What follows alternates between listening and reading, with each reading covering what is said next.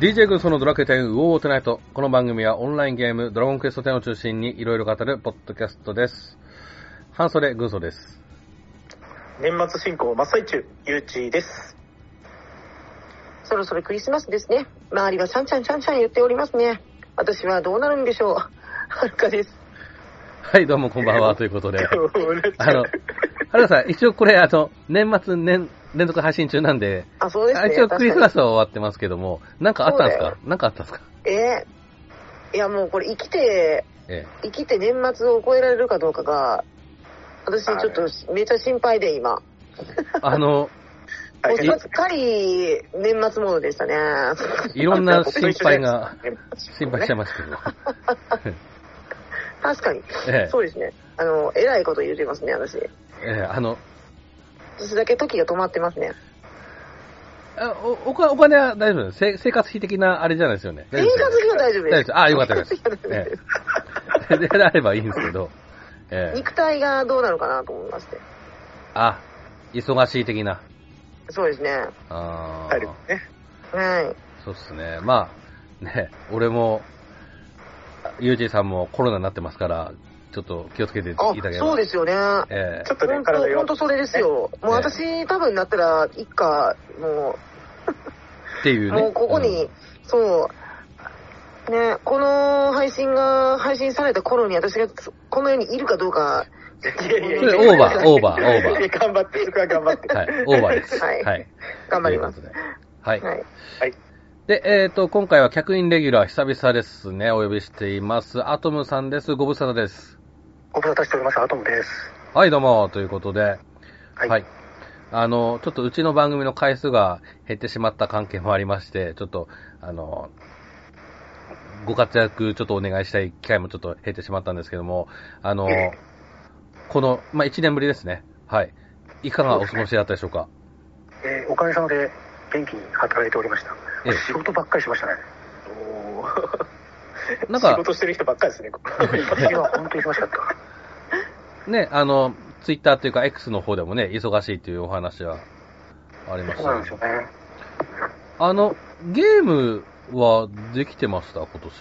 できあんまりできてないですね。だから、えっと、規模のちっちゃいやつ、あの、すぐ終わるパズルゲームとか、はい。そういうのをちょこっとやるとか、うんはい。あと、ほら、この間、ドラクエモンスターズ3が出たってたでしょはい。あれなんかは、あの、ちょこっとやって寝るとかできるじゃないですか。はい。あああ、確かに。だからああいうのだったらできますね。ーただあんまりもう規模のでかいのは忘れちゃうから途中でやめて忘れちゃうからええ。あんまりできなくなってますね今時間的にあうーん。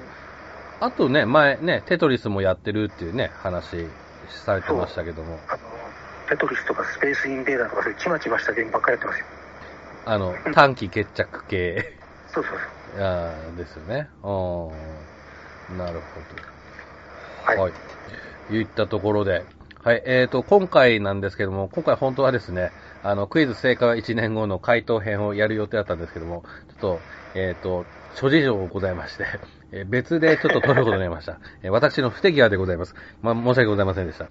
で、えー代わりなんですけども、あの、今年、ドラゴンクエスト関連のニュースで何かあったかなっていうのを、ちょっとつまみながら話していこうかなっていう回にしたいなと思います。なるはいはい。ね。まあ、残念ながらね、ドラクエクエスト12関連はね、多分出てこないと思いますけども、はい。それ以外でね、ちょっといろいろちょっと話広げていければなと思います。はい。ほどはい。それでは参りましょう。えーっと、アトムさん、フリーお願いします。 2023年のドラクエもよろしく勇気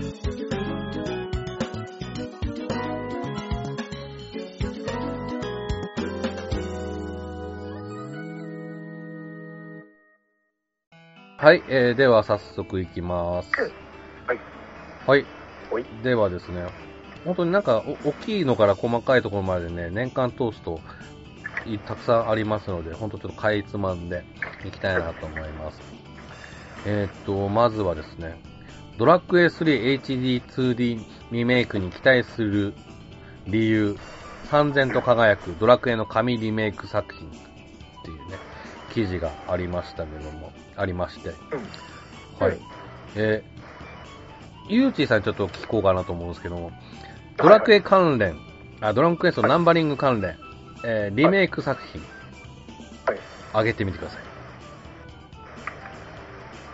リメイク作品をはい、リメイク、はい。リメイクされたのって、なんか、い一色、ほとんど一色っぽいですけど、うあまあ、移植も、はい、うまいん。ですよ。えーでも、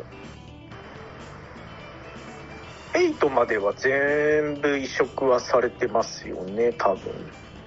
うんうんうん、ううんん、まあっていう認識かな。あそうですね。うん。あ。うん9、10、11はさすがにないですね。うんうんうん。 8までは何らかの、うん、移植はされてるはず。うんうん。はい。まあそうですね。はい。ありがとうございます。言ったところで、まあ、あのーいいリメイクって何だったかねっていう話なんですけおあーど。あ、なるほどね。移植とかね。う。うんうんうんんえー、じゃあ、アトムさん、このリメイク良かったなって何かありますかえっ、とね、スーパーファミコンのドラクエ3ですね。おおーーおおあれは本当に出来が良かった。その確、かに。その心は。あれはね、要するに、えっと、ドラクエ5、6とスーパーファミコンで出てて、はい。そのスーパーファミコンで溜まったこうノウハウをこうフルに注ぎ込んで、ううんん。うん。ドラクエ、えっと、要するに6の後に出たんですね、6の1年後に。うん。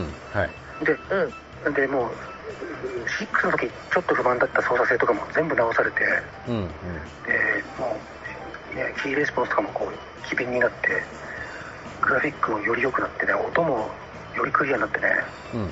何何よりゲームゲーム内容も良かったし、こう、でね、スタッフの間でも、あれ、手応えがあったらしくて、はい。おお。あのちょうど要するに、6と7の間に出たから、はい。あれをね、ドラクエ6.5って呼んでたんですって、おほうほううん要するに技術的にはあれはドラクエ6.5っていうスタッフの間では、ね、うん。うんそのぐらいええあって、うん。ね、ああいう、ですげえいいで出来のソフトってハード、そのハードが死ぬ頃に出るんだよね、そのスーパーハリオが死ぬうんプレイステーションにもきっかけの頃にうん。出るっていう、まうんあ、そういう、ね、ゲーム業界のそういうしょうがないあれがあるんだけど、うん。うん。スーパーファミコン、死にゆくスーパーファミコンでこう最高のドラクエ3やってたのが結構思い出深いですね。うん。うーん。うんまあ、リメイクするタイミングがすごく良かったっていった見方もできるっていうことですかね。そうあれなんだったらあれベタ移植でもいいですからあれあれ今やってる感じがするから、う、うんん。うん。確かに、ベタ移植でも十分ですよね。十分で今すでうも。んうん。うん。で、なればね、ちょっと、さっき話ちらっと出ましたけども、HD2D 版はいもね、こう、スイッチが出る次世代機前。そうですあうんそう要するに時間かかるからそうんのハードが死にかけの頃になっちゃうんですよねどうしてもあー。うんなるほどね。まあね、その場合はちょっと、まあスイッチ今死にかけてはいないですけども、うん。うんうん。あれですけどね。うん、まだねまだだいぶ持つでしょうん。うんそうですね。で、えっと、それから、まあ記事だと、まあドラクエ5の、あの、DS 版ああ、ん ?DS 版なんですか ?DS 版。はい。もう、まあ先に出たのは DS だからかうな。ん、で、まあ、ドラクエ 5? あ、うん違うか。あプレステ、 PS2 じゃないですか PS2 ですねか。うん。うん。そっか、プレステ2の方が先ですね。うん。で、で、あとで DS 版っつうので、で、そっちそのうです方ねにはまあ、うんデボラが出たっつうので、そこもちょはいっはい、ああ、なるほど。という評価があります、とか、デボラーね。ええ私はデボラはそんなでもないので、あれです。まあまあまあまあまあ、それはね、あれですからね。え え好み戦です争にかなっちらゃうね。から。あ、でも、確かにね、私、ん ?DS かと思ったのって、確かにデボラがいるからなんですね。はい。ピンとこなかったんですよ。はあいの、PS2 のイメージがあって、あードラクエ5のリメイクって、D、ん ?PS2 だよなーって、かーって思っちゃって。うんおー自分 DS でやっちゃったから DS PS2 のドラクエ5が初めてのドラクエですって言ってる人結構いてるんですよ。はいえー、そうなんだうん。おあでもドラクエ8 8と同じ年なのかな5のうん DS 出たのうんた多分、うんドラクエ8から入ったって人も確かに多い最近の人たちに聞くと、うんーこの頃がやっぱプレステ2がすごかったのかなそうです勢ね。いが、多う分、20代後半あたりの人は、うん初めてのドラクエ PS2 でしたって言ってる人結構いてますからね。うんこれ結構5ってあるんですね、うん。そうっすドラクエっねて言うと昔は3が一番人気な感じだったんだけどね途中から5がう結ん。構追い上げてきたんだよね、そうですよね。ん今もう5って感じなのドラクエといえばドラクエといえばって感じですよね。うんうん。そうっすね俺もトップ3には5入りますからねうんうんうんうん。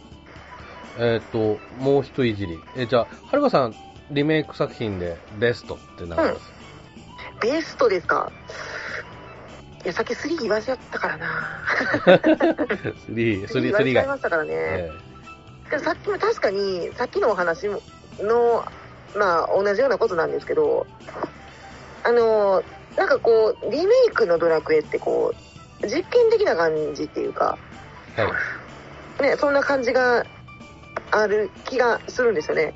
あの、4の PS 版とかも、はいなんかこう、あの、次のセブンの実験みたいなところあるような、そんな感じもも見えてて、ちょっと不思議な、なんかこう、ななんて言ったらいいんですか、2D と 3D の間みたいなうん模索してた時期なんかなとか、うんえー感じるところはありましたけど、なんか追加要素も面白かったですね。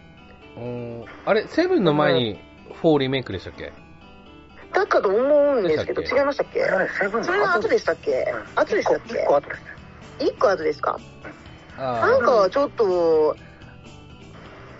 こう、なんかファ、んセブンの画面とはまた違う、なんかこう、ツー 2D 的なこう、残しつつみたいな、なんかちょっと面白いなと思ったんですよね、その時。うん、うまあセブンのノウハウがリメイク4にまあ生きてるあれうんうんうんうんはなんかちょっとこう、遊びがありましたけどねまたうんあったんかなって。うん。うんなるほどうゆうちさんどうでしょうかリメイク系リメイク系どうかなうーんまあ確かに DS に移植されたのは結構やってた長い時間遊んでた気もしますね、うん4とか5とかうんでも5ね今今さっきもちょっと話出ちゃいましたけど僕僕買ってやったのにそこそこやったのに、あのデフォラーは選んでないんです よねな何のために買ったんだろうってちょっと思っちゃいましたけどなんかいやねいや収集とかありましたよねドラクエ4はなんかちち地域の何かを集めあ、てそうですねあ。ー名産品を集めるやつですそうねそうそう。うん。そうとかああいうのはなんかこ細かいとこですけど、うんなんかコップ目指して頑張るみたいなうんうんやっちゃってましたねやっぱ、うんうんそういうやっぱプラスアルファね楽しむのが、まあ、移植だったりリメイクのうん楽しみなんで、うんうんううんん、そこは結構やってましたねうんなるほどうんと私はちゃんとやってないですけどドラクエ12が衝撃的でしたうんああスーファおンー、確かに。うん。一緒って感じくっつけんのっていうのはあー今思えばまあ確かにねボリューム的にはそうかもしれないですけど、うんくうっん。つけ、パワーアップしてくって一緒にすんの、すげえっていう、あれはありましたかね。うんうんうん。あれあねそうはいさ最初3も入れようとしたらしいんだよあー。ほほうう どほうせならワンツースリー入れた方が切りがねよくえう。うん。本当に容量の関係でね泣く泣くさすがにそこまではいかなかっそうでもそのおかげでねあの6を挟むことができたんでえあそうですねたううんん。最新の6以降のグラフィックでできたからうんうんそれはそれでよかったそうですね。うんうん。確かに。うん。といったところで、私的にはっていう、うん、ワン、ツーかなっていうところでございますね。ううん。ん。はい。えー、と、ちなみに記事によりますと、うーんと、堀井さんが2023年11月1日にご自身の SNS にて、昨夜はスクエニで夜10時近くまで、えードラクエ3リメイクのテストプレイをしていましたと投稿されていますといったところで、そろそろ、まあ、何らかの動きがあるかもしれませんねといった記事で、えー締めくくられております。はい。はよ。 はよ。はい。えー、いったところです。はい、えー、では次の記事を行きたいなと思うんですけども、あ、なんか、旭川市で冬祭りメイン石像はドラクエらしいですよ。おーおーあ、そうなのおーはいえ、旭川ってことは、旭川いつ雪祭りではないのか。ではないっすね。札幌じゃないってこと ですね。はい。うんと、今、旭川の街はドラクエが熱いそうですね。うん、え、なんでえなんでですか知りません。何の関連があるの どういうことえっとですね、記事によりますと、えー12月つい、こ今年の12月1日に、えっ、と、旭川晴れて屋台村内にドラクエのキャラがいっぱいのボードゲームバーカフェ、エースがオープンしました。オーナーさんはドラクエが好きで、おなじみのスライムからゴーレムにドラキー、えーキラーマシンにスライムないと思いました。ドラクエ好きにはたまらないお店です。という、あの、うんコンセプトバーですね。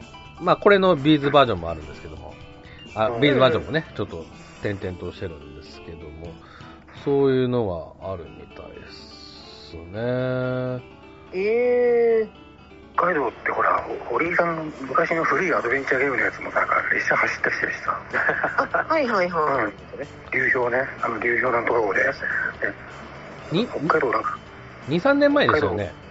あれ、あれ、今年もやるみたいですよ。今年ってか、い。うー24ん。年も。おへーー。あ、ね、アトムさんすごい行きたいって前喋ってましたもんね。そう、行きたかったけどね。まあコロナがめんどくさいからいいやと思って、うんうんううんん。なくなく諦めたっていう。じゃあ、でもまた次あるなら。そう、あるんだそよろそろ。うん。まあ、距離もね、すごいですからね。そうなんだよね。せめてもう500キロ手前にあればって感じだった。 500キロ。 500キロはね、だいぶあるんよな。逆に遠くなっちゃったしな。東西南北よね、全く違う方向に。うんはい、えーでは次、えーバレエドラゴンクエストの冒頭映像が YouTube にて1月3日まで無料、えー期間限定で無料公開。大阪と山形で初公演が決定しております。うん。はい、杉山浩一氏の書き下ろし楽曲で贈られます。95年から続く歴史あるバレエを見るチャンスということで。はい、バレエがあるんですね。うん。うん、で、えー、とこれが、えー、と大阪と山形で公演が決定ということで、いつもなんかドラクエ関連というか、スクエニ関係って東北って何もやんないよねって俺、一時文句喋った時あったんですけど、はいはううんんうん。これはちょっとね、解消されたというか、山形という東北の地でやるってすごいいいなって思わされた、えー記事でした。うんうん。こういう、杉山コーチってクラシックのさ、人だからさ、はい。こういうのが生きてくるよね。杉山コーチが音楽やってね。んうよかったなと思うよね、これ。そうですね。うん。いうこと、まあ、大阪でもということですね。あの、はるかさんが行きやすいかな。ん。そうですね。うん。行ったところで。で、えーっと、ちなみに、えー演じられるバレエにはドローンクエストの世界観をモチーフにした物語が約2時間のステージで展開されます。主人公である白の勇者がさらわれた王女を救い出すために旅に出るというシンプルかつ王道なストーリーだといったところで分かりやすいという。うんバレエ見た時ないんですよね。ないですね。まあ、ないっすね。あーうん。ま皆あさドん、ラクエがまあ、いろんな入り入り口になってきたから、うん。うんねバレエの入り口としてもいいのかなという。ああそういうことうんうんうんうん。でそもそもだってドラクエがなかったらさ、あの、オーケストラコンサートとか行かないでしょ、普通。なんかあのゲーム世代の。まあそうですよね。確フかァミあーコそうン、ファミコンね、確確かかにに確かに。うん。そうですね。えーっと、ちなみに、大阪では1月6日からの13時から、山形では1月14日の13日から開園予定ですね。SS 席が1万円、S 席が9000円、えー S アンダー25が、えー5000円、A 席が6000円、A 席アンダー25が3000円、 B 席が3000円、Z 席が1000円となっております。これねやっぱりあの、僕もアメリカでいろいろショーとか見に行ったんですけどはい。やっぱ高いっすよねこういうのってあー多分学生の人とかだとちょっときつい値段帯じゃないですか多分今ええ Z 席とか1000円とか言ってましたけど多分めっちゃ後ろの方じゃないですかえすっごいでかい劇場うんうんだからやっぱねドラクエまあ、ね、年も経ってまあ、やっぱみんな遊んでる人たちねそこそこ社会人になりえうん。お金を持ち出してあのやっとここに手が出せるまさにその入り口にはいあの、ね、立てたんじゃないかなっていう気はしますよね、うんこういうところから入っていけるんだなっていう、うん。そうですね。まあ、学生さんだと、まあ、いい、まあ、いいとこ5000円の席とかですかね。うんうん出せるちょっと厳しいよねうん。うん。でもね、まあ、あの、ビーズよりは安いので、はい。ぜひ。そうね、えービーズすごいとかだと2万9000円なのでね。はい。おーいい額ですね。えーなので、ということで。はい。あの、ご興味ある方はぜひ、えー足を運んで運んでみてはいかがでしょうか。はい。はい、えー、では次行きたいなと思いますけども、次はそうっすね。うーん。なんか変な記事がありますよ。オルテガに量産型ゲマ。歴代ドラクエ、ちょっとずっこけた重要キャラの使い回しグラ フ。言葉の意味がわからんうんなんかよくわかんないですね。はい。えっ、と、1986年に、まあ、ドラクエが発売されて、今でも最新作の制作が続く、えー RPG で、えーございます。で、そんなドラクエでは個性豊かな敵モンスターたちのデザインが魅力だが、中にはドラキーとドラキーマンのように色違いのものが多く設定されており、物語が進んだ先で色違いの強敵の登場に驚かされたもの。あー色を変えるだけで別のモンスターの表現をするという手法はファミコンやスーファミ時代のソフトの容量が少なかった頃のゲームのアイデアだが中には大盗賊、神田のように冒険上重要なキャラなのに雑魚敵やモブキャラの色違いグラフィックが使い回されているキャラがいる神田に至っては殺人鬼やエリミネーター系の色違いであるそこで今回は重要なキャラなのにグラフィックが使い回されているキャラクターについて振り返りたいえーラスボスよりも印象深いのにスーファミ版、えードラクエ5のゲマ。えー、まあゲマいるじゃないですか。そうかうんうん。はい。えーっと、でもこのゲマって雑魚的で、えっと、ネクロマンサーがゲマと同じグラフィックで出てくるそういえばそうだわうんうん。と。なので、ファンの間では量産型ゲマと呼ばれることも、 ザクみたいに言うなって話ですよね。はい。でもそれでもねこれだけねうん。うゲマって結構印象にみんな残ってるはずなんですけどすごいですね ん。えそれから、えー、勇者の父親はパンツ一丁。ファミコン版ドラクエ3のオルテガ。モンスターの色違いと そいえのば、話につながるえー外せないのがドラクエ3のオルテガだろう。えー、と、この辺はちょっとネタ、一応ネタバレになるんで、はい。えーその時のグラフィックが神田と全く同じだったと。はい。勇者の父親という立場なので、もう少し勇ましいキャラのグラフィックにしてほしかったが、当時の容量を考えるとやはり贅沢は言えない。はい。あとは、仲間でもグランの使い回し、スーファミ版ドラクエ6のテリ。はい。えー、っと、それからですね、あ、それからっていうか、あの、えー読んでいくと、まあ、テリもだっていうことですね。うんとね、うんテリーは、どこ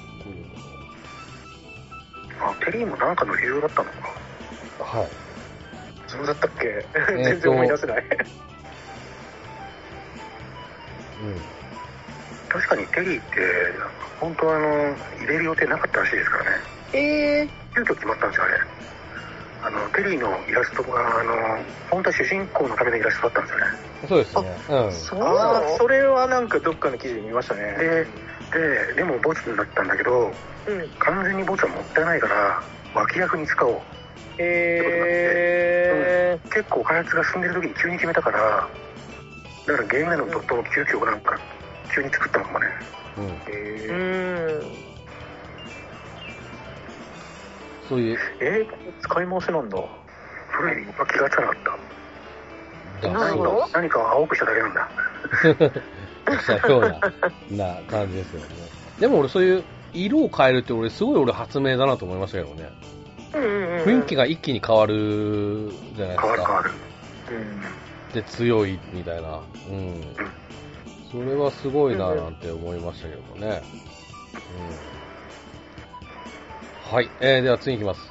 えー、ドラクエ、スティックを傾けるとスライルムが現れたスイッチ用コントローラー2種と多種のポーチが発売といったところで、周辺機器が発売されましたね。えー周辺機器メーカーの堀井は、えードラクエシリーズのスライムとはぐれメタルをデザインした任天堂スイッチの、えーと PC 周辺機器を12月1日より発売します。えーと、ラインナップは、携帯モードやテレビモードで使用可能なグラグリップコントローラー2種と、収納に便利なポーチを含む全3商品。メインの、つかつかっていうのかなをはじめ、えースティックやボタン、ファスナーなど、スライムたちが隠れた可愛らしいデザインとなっております。えーと、グリップグリップコントローラー、スイッチ用ですね。の方は、6480円というところですね。あの、グリップ、グリップか、グリップの、あ、ごめんなさい、スティックの根元にスライムが隠れてるってやつなんですね。うん。ああ、そういうこと。はい。あの、ちょっとこれは検索してちょっと見ていただきたいんですけども、堀うんうん。ドラクエスティックで、スティックスティックのあのそう。スティックの土台土台が中に入ってるじゃないですかその土,、土台がスライムだったあ、そうあです、なるほどね。確かに。根元です。傾けるとスライムなんて顔が出てくるはい。ああ、なるほど。確かに。形は似てる。うん考えたねこれそうですね、これは、うん、発発明というか、すごいなと思いますね。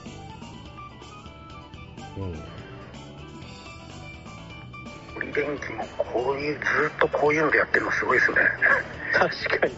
昔からこれそう言ってますね。本当。いうんこれ一筋ですよはい。や、僕、これ、ポーチ欲しいですね。ポーチめっちゃ可愛い。こうんあう本当だいいですねそう。 3480円でございますね。ツイートでね、あの、持ってる人が、その、コントローラーとセットで、うんあの、入れてるのを見たんですけど、はい。これいいなと思ってでしかもこれねスライムだけどあのスライムの色のブルーよりちょっとね濃いめの落ち着いた感じの色なんですよねあだからあん確かまに目には痛くなくてうん。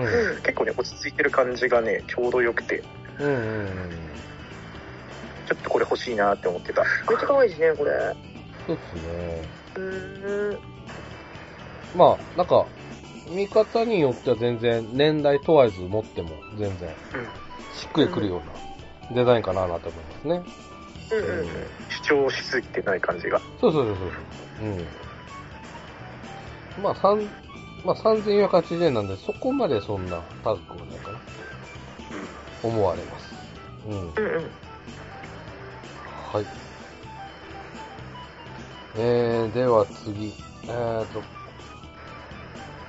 何にしよっかな。はい。えーと、新作発売ドラクエモンスターズ第1作テリーのワンダーランド成功の理由を振り返る。いった記事がございます。ちなみにお三方はモンスターズ1はありますかプレイは。あ私ハマりましたねはい。ゆうちゅうさん最。 序盤でやめちゃったんで、私はノーコメントでお願いします。僕もテリワンはやってないですやってねない。うおーはるかさん挫折した理由はそうなんですよ。挫折したんですよ。うん。あのー、まあちょうどゲーム離れを起こしてる時期とかぶってまして、うんうんうんで、一応ね、発売日に買ったんです。はい。なんですけどちょっとちょっとだけ触ってオープニング見てうん。 フィールドに出てやめちゃったんでなんでだろう。あ、までそのちょ後にまたリメイク出たじゃないですかあ、はい。 BS 版でそれも本体ごと買ったんですよはい。うんなんだなんだけどやらなかったですねうーん、な、なんでで買しょううね。買うところまで行くんですね、そうなんですうよんあ の、大人になってるのでう大人の力が発揮できるじゃないです か力それはできるんですよええー多分子供の頃だったらもうちょっと、ね、お小遣いで買ってるからこうお金の価値がちょっと違うからやったんでしょうけどねえやらなきゃ的な。うん。そうなるなかなかちょっと後回しになってしまって、うん、あれですね大き大きなその対策っぽいゲーム、まあ、ドラクエシリーズとかファイナルファンタジーとか、うんなんかそういうのをゲームボーイでやるっていう感覚がなかったんですよねだからあ手出さなかったあほど。うんあなるほど確かにそれあるかもしれないですね。かにねうんやっぱテレビでやりたいっていう あのちゃちゃんとこう正座してお飲み物をちょっと用意して、うんさあやるぞみたい「なあ感っじではテなレいビやります」みたいなのがうんよくてやってなかったかなあんまりうん RPG 系、うんうーん。うんと、テリワンが出たのは98年なんですけど、その前に96年にポケモンが出たんで、まあ、部類としては一緒じゃないですか。うんうんううんうんん。なので、まあ、そのポケモンの勢いにちょっと乗っかってっていうのが、成功の一あまあモンスターを集めてみたいな感じの時あの時めっちゃブームになってましたもんねそうですね。うんまあ、自分もギリギリ、うん、世代だったので、ポケモン。うん。なので、その流れで自分はハマったかなって感じですね。うん。私本当にポケモンが最後なんですよねあー多。分ギギリギリかかってるんであーうんなるほど。うん。アトムさん、あの、ハマったポイントはどこだったでしょうか、当時。ハマったポイントはねやっぱりあのゲームボーイでドラクエを作るとなった時にあこうなるんだっていうのどうなるのかなってのを見たかったんですよねはい。最初にねゲームボーイで RPG ってねあの魔界投資サガってのが出たんでねはいはい、あれでこうおおこのゲームボーイでも RPG ができるんだっていうのがこうユーザーだけじゃなくて作り手側にもあったらしいんだよねはい。うんそれで、まあ、そのそそれ見てポケモン作ったわけじゃないだろうけど、うん。うんそどんどんそうやってこうゲームボーイで RPG が広まっていく中でこうじゃあドラクエはって思ってたんですよ、う。うんん時に出たからあでそれもそ本編をそのまま移植するんじゃなくてちょっとこうひねって配合とか要するにバトルに特化したドラクエまあの要するにストーリーで感動させるというよりはこの延々と戦闘戦闘また戦闘のうんうん。バトル特化型のドラクエっていうのでね、私はあのちまちまレベル上げするの大好きだからただ戦うだけのドラクエっていうのはまああってもいいかなと思ってうん。うんひたすら戦うだけのっていうそのなんか単純さが良かったですねうんうんまあ、そういったちょっと相性もハマったかなっていうようなところですかね。そううんうんうん。なるほど。はい。えっと、ちなみになんですけども、まあ、記事の方だと、まあ、一人で黙々と遊べる RPG であるっていうのもポイントなのかなと。で、えっと、ポケモンはストーリーをクリアした後、あとは、えー友達と交換対戦を楽しむゲームになるんですが、それは逆に言えばコミュニケーションを軸とした作品であるということになります。で、えードラクエモンスターにも通信や対戦といった要素はあったが、一人で遊べる要素も多かった。例えば、モンスターを配合して育成するというのも一人で黙々とできるので、自分の好きなモンスターを最強に育て上げることも可能だったと。パラメーターの関数を目指した当時の子供たちも少なくないだろうと。いった、えーコメントもありますね。うんはい。はい、えー、では次。え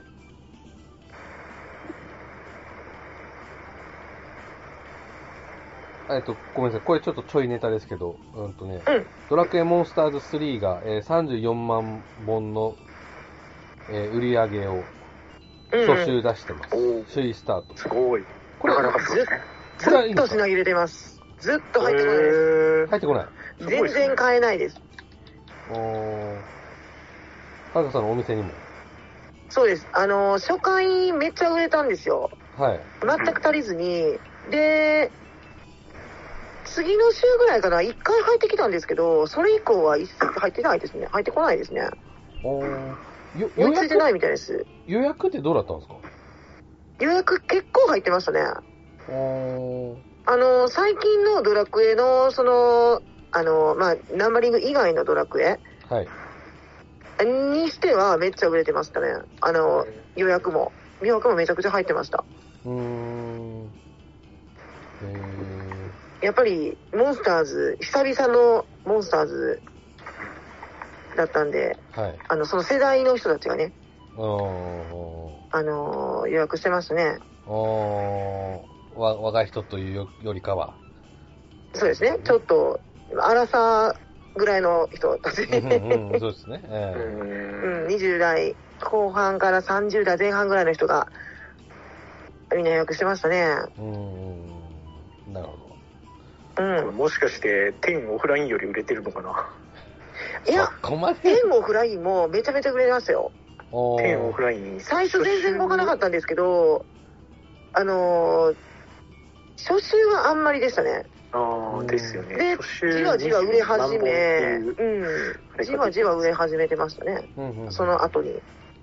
で、品薄になってから問い合わせめちゃめちゃ多くって、はい。ないですかないですね。ってずっと言い続けてますね。あーなるほどね。うん、まあ、もしよければダウンロード版もね、ありますからね。うんそうですね。うんうんうんはい。えっと、ではもう一つ、これちょっと前話したのので、これ、アトムさんに聞きたいんですけど、はい。えっと、ドラゴンクエストの人狼が出ます、出ました。出ます。うんはい。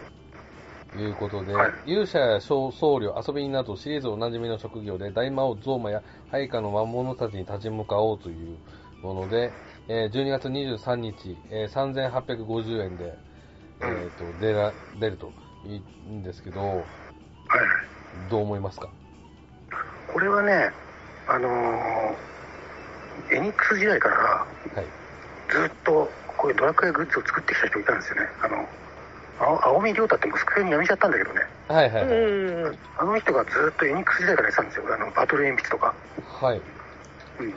そういうのが、あのー、頑張って作ってたんだけど、その、その発売を待たず辞めてしまったっていう、そういう感じなのね。うん。うんうん。うん、あ私ね、人狼っていうから、すっかりあの安西さんがやってるのかと思ったんですよ。確かに。みんな行きました確ね。確かまあでも、天のディレクターやってるから、そんな暇はないだろうけど、かに。うんうん。うんね、このドラクエ系のプロデューサーが、こう、市川さんとかなんか、相次いで辞めちゃっていってるから、なんか、何が、中で何があるのか知らないけど、 うんうん大変だなと思って、まあ、確かにそうですね。長かった人たちが結構辞めていらっしゃいますね。そうなんうんですよ。うん。そこは心配。うんで、肝心の人狼の話はどこ行ったんだったら、人狼あの、そうアトムさんは人狼はやらないんですかあ私ね、人狼生の会場に1回だけ行ったことあるんですよ。ええー。は初心者歓迎ってところに行って、い。はい。やったんだけど、あのー私はあんまりこう、対戦するゲームってあんま得意じゃなくて、はい。あと、それとあと、初心者歓迎って言ってんだけど、全然初心者歓迎じゃなく て、まあ、あるあるだと思う。あそういうのあるあるだと思うんだけど、あの向こうは初心者歓迎のつもりでいるんだけど、えなんかこっちへ言おうとするとさ、なんかすごい、すごい目つきでさ、食い入るようにこっち見てくるからさ、うわ怖えなと思ってさ。そう人狼そういうゲームですからー人ね。力はそうですよね。そうううわーと思ってもうね、途中でやめちゃったそれ。ある逃程度げ帰、るように。ある程度人間関係できてるメンバーじゃないと怖いって話ですよね。そう、んがっちり人間関係できちゃってる中に、ポーッと入っちゃったからね。ん。ああ、なるほど。 うん、怖かった、あれ。あ圧がすごかった、圧が。あれですよね、あの、麻雀と一緒にしない方がいいですね、これね。あのううんん。えー、まあちょっとね、特徴あるゲームということで、そういったのが、のドラクエバージョンが出るみたいですね。はい。はい、えー、では次ですけども、えー、ドラゴンクエスト×ロフトグッズキャラバン2023が開催といったところです。えーレモンスライムグッズから魅力アップのコスメアイテムなど新商品が多数といったところです。えー10月6日より順次開始といったところです。はい。うーんと、まあ、これ、まあ、毎年やってますけども、今回はドラクエモン、えーモンスターズ3の発売を記念したものですね。うんはい。コスメアイテム、ハッピーバッグとか、えースマイルスライム、ぬいぐるみ、レモンスライムとか、えーコスメビューティー、ヘアターバンのはぐれメタルのやつとか、いろいろございますね。うんうんはい。結構そうだね女性向けのグッズが多いねなんかそうっすね。多いちょっと攻めてきましたね多いかどうかわかんないけどうん結構まあ、ロフトだからってとこもあるんでしょうあねあねうんあの、逆に言えばでも確かにそういうところとコラボしないと、うんそういうねこういう商品って出ないかなって思います ねえスクエニからこれが出るかって言ったら出ないと思いますねうん 確かにコラボだからこそやれたって感じですよね、あの、勇者のバンドのヘヘア、何ヘアバンド。あれ、ヘアバンドの勇者バージョンとか俺よく考えたなと思いますよね。これすごいですよねうん誰が企画したんかすごいうんなありそうでなかったんじゃないですかこれう、うんそうですよね。んうん。これいいなうちょっと今、手元に資料タオルタおオル届地けっしたいんぽでいすけど、んあタオの、ル地ですねうんううんん。なんか気になったのありますか気に、なんか、これめっちゃ全部可愛いからうんイヤリング、ロトの剣のイヤリングとかあんだ。これイヤリングじゃなくてピアスにしてほしいなど、どう違こうんれです全部か欲しいないいですねこれあーね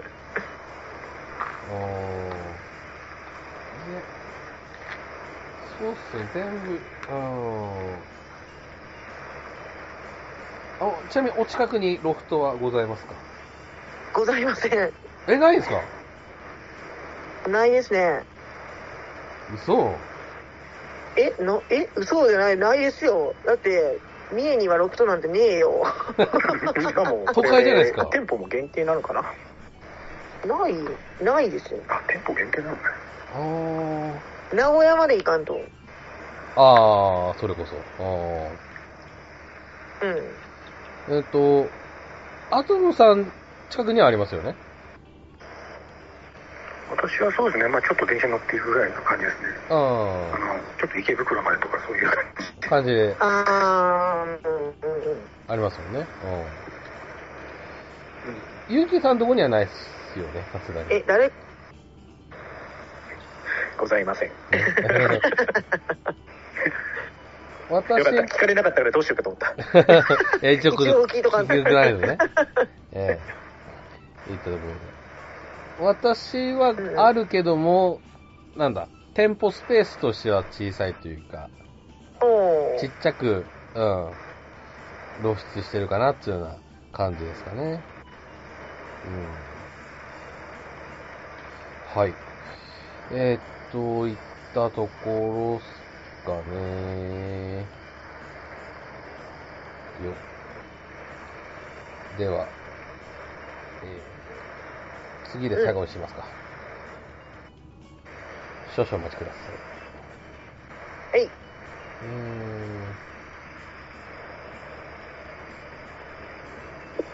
えー、これお金出すから誰かにロフト全部買ってきてほしいぐらい可愛いんだけど全部 結構ありますよ種類またこれ 全部欲しいですよこれネットで買えないあれなんですかね。あーどうなんでしょうね一回ちょっと見てみよう文房具はぶっちゃけいらんけどうどんうなんでしょううねーん。あでもネットストアを含むって書いてあるんでもしかしたら一部は買えるかもしれないですあマジですかそれもちょっとさっさと買わ ないとなくなりそうカートに入れていただいてそうネットってすぐ売り切れるじゃないですか確かにうん今まだあるのかなうん結ねさっき10月からって言ってましたけど、うんうんうん結構前からやってるからもしかやばいしなたらもうしいかもねうんうん。まあ、毎年ね、もうやってますからね。何らかの。くじとかで欲しいなやっぱ自分からするとなんか昔からのドラクエのグッズっていうと結構文房具のイメージあるんですよねはいはいはいありますねありますね。うんなんかペンとかでももっ欲たしいなくて使えないんです よ文房具っいてやーでもね僕もう色が擦り切れるまで使ってましたよあのあれ何だっけなどこで買ったやつだったかな USJ で買ったキングスライムのあのボールペンがあったんですけどうん、うん それはめっちゃ使ってるんですよメモ帳とか使えなくないですかああ、使えな いあね。まあ保存用と使う用はえ結ーあ そういうことそれするともうちょっと切りなくなってくるんですけど構いや切りなくなりますね最近こういうグッズ2つ買う癖ついてきちゃいましたねやばいな違うかでも使ってるの偉いですねああやっぱ絶対使えなういんんですよねなるほどね。うんなんか使わないままね袋の中に入ったままで、まあ、ちょっとね奥にしまっちゃうみたいになるのが最近そやっうぱそもううちょっともったいないなって思うようになってやっそぱうだから買えないんですよこういうの、 うん。うん、一番くじのなんかやつでもらったあのクリアファイルとかも使えないもんで、ああそクリアファイルはやばいですねうんクリアファイルもでもあの最近クリアファイル用の額っていうのが売ってるんですよあありますねでこれにポスター側にするっていうのができるんですよ、うんはいはいはいはいまあ、ファイルもいかようにできるってことですよね、それによってね。 うんうんはい、えー、ラスト。ちょっと、アトムさん用の記事になるんですけども。はい。えー、RPG の歴史に残る対談、ここに実現。ドラクエの堀井雄二氏とウィザードリーのロバート・ウッドヘッド氏が語り合う二つの作品の原点といったところで、対談されたんですね、このお二しましたね。デンファミ、デンファミニコゲーマーでやったんだ、それ。人。ああ。はい。で、まああ、れは、はい。ウィザードリーということで、まあ、1981年に発売された 3D ダンジョン RPG といったところで、うんで、まあ、これの、あの、まあこのゲームに影響されたのがドラクエだったり、ファイファン、ファイナルファンタジーだったりすると。コンピューター RPG の始祖と言える作品といったところですね。はいあれが、ね、要するに堀井さんがドラクエを作ろうって思うきっかけになったゲームだからね。うんうんうんまあ、それまでは別にゲームデザイナーでも何でもなかったわけですよね。あの普通のライターさんフリーライター、フリーライターしてたんでね。で、それで、ビザードリーに出会っちゃって、うんもう、あの、寝るのも忘れて、仕事もしないで、ビザードリーだけやり続けたっていう。うん。もう、あの、ライターの仕事2ヶ月か、丸2ヶ月ね、全部断ってたんですよ。 うわ あの時期どうやって生きてたか分かんないって。そうですよそそれでこう、ね、寝る間も惜しんでやって、それで RPG の面白さを掴んだらしいんでね。うん。堀井さん今の時代に若かったらやばいじゃないですかうん。絶対ネトゲハイジになってるじゃない はいああ、なるほど。うん確かにそうですね。そそれからうん結構容量がいいから、なんかあの、てあの、ちゃっちゃとレベル上げして早く終わらせちゃうタイプかもしれない。うーんでもなんだかんだいろんなスピンオフのゲームが出るときに、うん堀井さんやっぱこれ系統のゲーム遊んでますみたいなこと言ってますもんねインタビュうーんで、うんうんうんうん多くの時も言ってた気がするしおうんおうーんうんだからマインクラフトとかもそうでしょ多分。そう多分そうだと思うでうんビルダーズですよねきっと、うんううんんそうだなんっかたすごいハマってるんですよみたいなことを言いますもんね発表うの時、んあの対談で思い出したけど、はいあの。今これを収録してる時はまだやってないんだけどねあの J, J リーグでラジオでねあの J リーグでねあのクロノトリガー対談ってあるんですよ今度あほうほうほう見た見た広告坂口博信と堀裕二とえマーシリと、はい。うんこの 3, 三人が仕掛け人3人でトークするっていうのはねあの結構深夜番組なんだけどねあの J リーグでさ 3, 時からかなうん、うあれそんなに深夜なんだ 月曜の深夜3時ですよきついっすねーん最初僕ねあのか翌日普通に仕事なのに僕ねオンタイムで普通に聞いてたんですようわー北海道ですごいな何としても聞きたいと思ってそれで、うんあうんのそそういうラジオ何回かやってんだけどね今今度年すごいやってましたよねへえ三年12月25日にそのクロノトリガー対談があるんであうん25日なんだ25日かえ25日の夜中ってことですかそうそうそうそう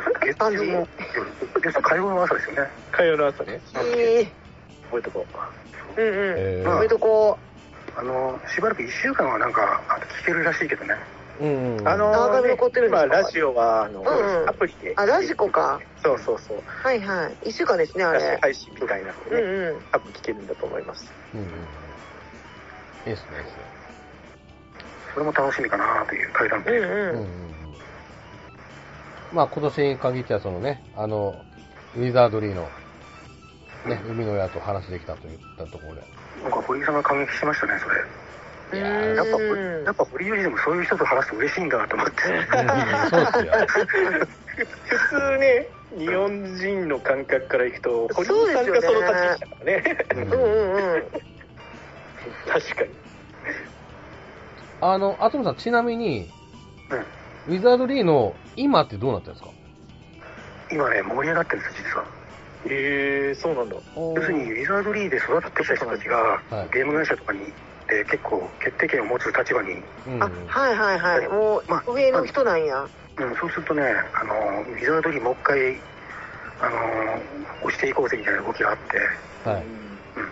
なんか権利関係で面倒くさくてなかなかすんなり出せないらしいんだけどええああそうなんだでもねこうあのウィザードリーの昔人気でた人気あったウィザードリーの本とかを復刻したりとかななんかねいろいろねうんであとゲームもねはい。肝心のウィザードリーははいリメイクがこの間出たしね、この間。。はいはいはいはいいはいだし、うん、あともう一個なんかすごいウィザードリーのやつが、ウィザードリー、あの、要するにスーパーマリオメーカーみたいにウィザードリーのダンジョンが作れちゃうみたいな、ええ面白いうん、そういうのがあるんでまあまあそれ、それがあったらもう、ね、続編買わなくていいじゃんっていうさ、自分で作っちゃえよみたいなあうんうんうんーそういうのがあったりとかするから、結構なんだかんだ言って、実は盛り上がってますね。ううーん。ーんそう。もうこれ以上やりたいゲーム増やさないでくれって思うんだけど、そうっすよね。アトムさん、時間ないって言ってますからね。そう本当にうんうんねなんか夏ぐらいだったかななんかウィザードリーのそのあの特設サイトみたいのが出てきてなんかロゴの見見方でなんかロゴウィザードリーもあるんですよねなんかああ、シなンんグかルねっ、ぽいのがうん。書き方ででそれがなんかこれは正当続編なんじゃないかとかなんかいろいろ盛り上がってたニュース見た記憶ありますねへえうんありましたね、それは。じゃあもう、今も、根付い、もう生きて根付いてる。本当に全然過去のゲームって感じじゃなくてむしろむしろ最近になってまた急に盛り上がってきた感じおうんだからまた対談したんじゃないですかねあのあなるほどねはいはいはーなるほど。へーじゃあその最新作が1のリメイク版。今んとこそうかなでもなんだかんだまだ出てきそうですね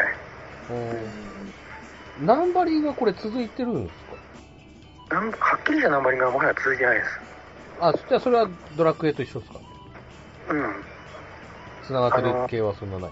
あとほらウィザードリーを作りたい人って日本人にいっぱいいるんですよあはい。で日本人がいろんなメーカーの人が天然バラバラに作ってるからはおーもうナンバリングも何もなくてウィザードリーなんとかってこう自分たちで勝手に作るわけいうん勝手にってなんてことじゃないようんちゃんと許可を取って作るんだけど派生が多すぎてもう何が何やらそうそうそう。あーなるほどねうん日本日本人の作ったウィザードリーってのは結構あったりとかするんですよへえうんうんああだからだからその派生しちゃってるから権利関係が大変なんですねうーんそうそういうことかあと原作の権利持ってる人がなんかあのなんか意地悪意地悪かどうか知らないけどなかなか 作らせてくれないとかはいはいはいはいうん一応、ナンバリングの言い方だと、8も入ってるんですね、これね。8的な。そうですね。おーうん全部にナンバリングしたらもう8どころじゃないですね。もうすごい数。うん20とか。おそううんおーわかりました。はい。はい。なるほどですね。はい。はいうんうんえー、っと、ではこのままエンディングに行きたいなと思います。はい。はい。えー、っと、まあ23年、まあちょっと一部でしたけどね、ちょっと、えードラクエ関連の、えー出来事の話をしました。えー24年どうなるかといったところですけどもね、まあ、あの、まあ似たような話は、この間、まあ、クイズ正解1年後のに24年版次第編でもちょっとお話ししたんですけども、ちょっとアトムさんにね、ちょっとお話しし聞きたいなと思うんですけど、えーは24年ドラクエ関連何が起きますかね何が起きてほしいなんで欲しいですかね願望でも。えっと、あ願望としては、やっぱり、そうだな、えっと、HD2D のドラクエ3のはい。発売、今年出した、24年には出してほしいですね、もういいかね。 えーっと、24年の何月と見ますかあここでもうクイズ、これあの、アトム3枠でちょっと今聞こうかな。番外編で。番外編。そうだな、うーん、うんとね、はい。 10、う ーん、9月、9月知らないけど、 9月9月、うん9月にしますはい。 9月の、なんかね、9月の、まあ、ざっくりでもいいですよ。やや。ややざっくりでもいいですよ。 9月20日、ピンポイント。あなるほど。ほう。あれですよね。そう、東京ゲームショウがやってるあたりの、こう、ワイワイとしたあたりですね。ああの、で、で、24年の、ドラクエの日、5月27日に、もはいうバーンとロープ出る。はい。そして、うんえー、リメイク3が9月20日発売で、うん。相変わらずドラクエ12は音沙汰が何何にもないかもしくは街の悪い写真ぐらいは出てほしいなっていう街の写真。これが街の写真とあと戦闘の写真ねあこれが戦闘モードだ結構いきますねあ。いきますね。そうなるとうん街うだん戦闘モードですねキャラは出ない。キャラはねあの説明はされないけどなんかバンダナみたいなのかぶってるやつがいればそういう分かるレベルのやつが映ってる感じのああ。なんかエイトの主人公っぽくねみたいなさなんか分かんないけど知らないけど今ええ完全な妄想ですよ、うーん。あそういうなんかまあのいたちが分かるぐらいのあ、はい。これが主人公なのかなとかさなんか妄想が膨らむ感じのうん。発売日は明らかにはしない。えっとねそうだな24年24年度要するに25年3月までには出ないでしょうねあ25年じゃないですかねなんか動くのあ。動くのがですか発売。でもね、早くしないと任天堂スイッチの次の世代のハードが出てきちゃいそうだからさああそうですねうんうん合わせんのかっていうまあね、来年出るんじゃないか的なね、話はありますけども。うん。うんまあブレス・オブ・ザ・ワイルドねあのゼルダはい。あれが、あれも本当は U- Wii U のゲームだったんだよね。はいそうですよねうんうんう Wii ん U だけどタイミング的にスイッチにも出したから、うんそういう方式にやる手もあるけどね。あの、スイッチにも出して、次のスはいはイいッはいはいチみたいなやつにも出すっていうやり方もまああるっちゃあるんだろうけど。ね。うんうんうんどうすんだろう、こんなの来ちゃって。うん。まあまあね、心配っすよね。うんね異常すぎるうん長さ。なんかね、コロナ禍の影響もまああるらしい、これは。うんうんあるでしょううんね。ただ、作るって言ってから、その、続報を完全に出さないっていうのは今までなかったんですよね。続報、まあ進捗というかね。うんちょっと画面写真ぐらい今まであ本ったじゃ当ないに何もないですもんねうんうん